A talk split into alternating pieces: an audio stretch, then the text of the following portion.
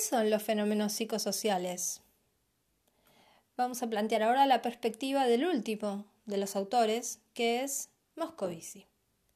Este autor va a plantear que no es posible pensar en fenómenos individuales, psicológicos, separados de los fenómenos sociales. Dirá que siempre hay que pensar que el individuo y la sociedad conforman una unidad. Este autor va a plantear que la psicología social estudia de manera indisociable los fenómenos psicológicos y los fenómenos sociales porque no se los puede pensar al uno sin el otro. Va a decir, es infructuoso pensar que el individuo está por un lado y la sociedad por otro.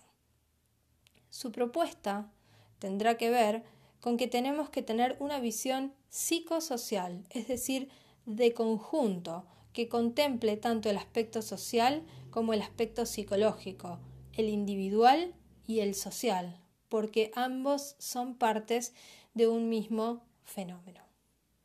Dirá que los seres humanos somos seres sociales y que hay que pensar cómo se dan esas interacciones para poder entender por qué somos como somos y cómo nos desarrollamos.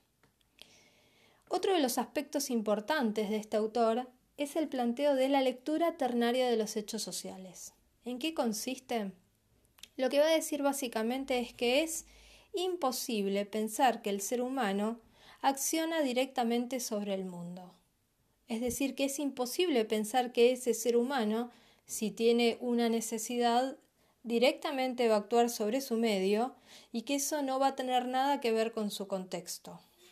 Es decir, con la presencia o no de otros. ¿A qué se refiere con esto? Y por eso es que va a hablar de una lectura ternaria de la realidad, porque va a decir que siempre entre el accionar del sujeto y el objeto va a existir una mediación. Lo que el sujeto piensa y quiere o necesita puede ser satisfecho por un objeto. Ahora, en el medio de ese sujeto y ese objeto, ¿qué es lo que hay? Lo que hay, dice el autor, tiene que ver con la presencia de los otros.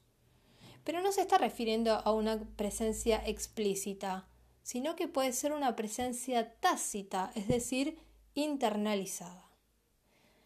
Por ejemplo, dice, si estoy en un museo y hay un cuadro que me gusta, puedo llegar a pensar, ¿y si me lo robo y lo llevo a mi casa?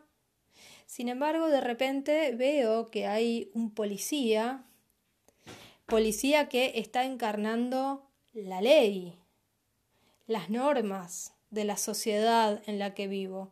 Entonces digo, no, no, mejor no me llevo ese cuadro, no me lo robo, porque si no me va a atrapar el policía y voy a ir preso. En este ejemplo se ve como hay algo de lo social que está encarnado en alguien, en este caso en el policía, ¿sí? Y que está mediando esa acción. Sin embargo, también puedo estar en el museo, se me puede ocurrir robarme el cuadro porque me gusta y puede que no haya ni policías ni cámaras. Pero pienso de repente, no, no, ¿cómo voy a hacer eso? ¿Cómo me voy a robar un cuadro?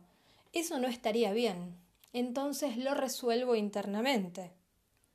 Sin embargo, en este otro ejemplo, también entre el sujeto y el objeto, que sería el cuadro, hay algo que me dio, que estuvo en el medio de eso y que en este caso yo lo tengo internalizado, que podrían ser los valores, la educación. Moscovici también va a plantear que la psicología social es una disciplina científica y que va a tener distintas teorías para abordar estos fenómenos psicosociales y también, al igual que Hollander, va a decir que tiene métodos científicos para lograr esa investigación.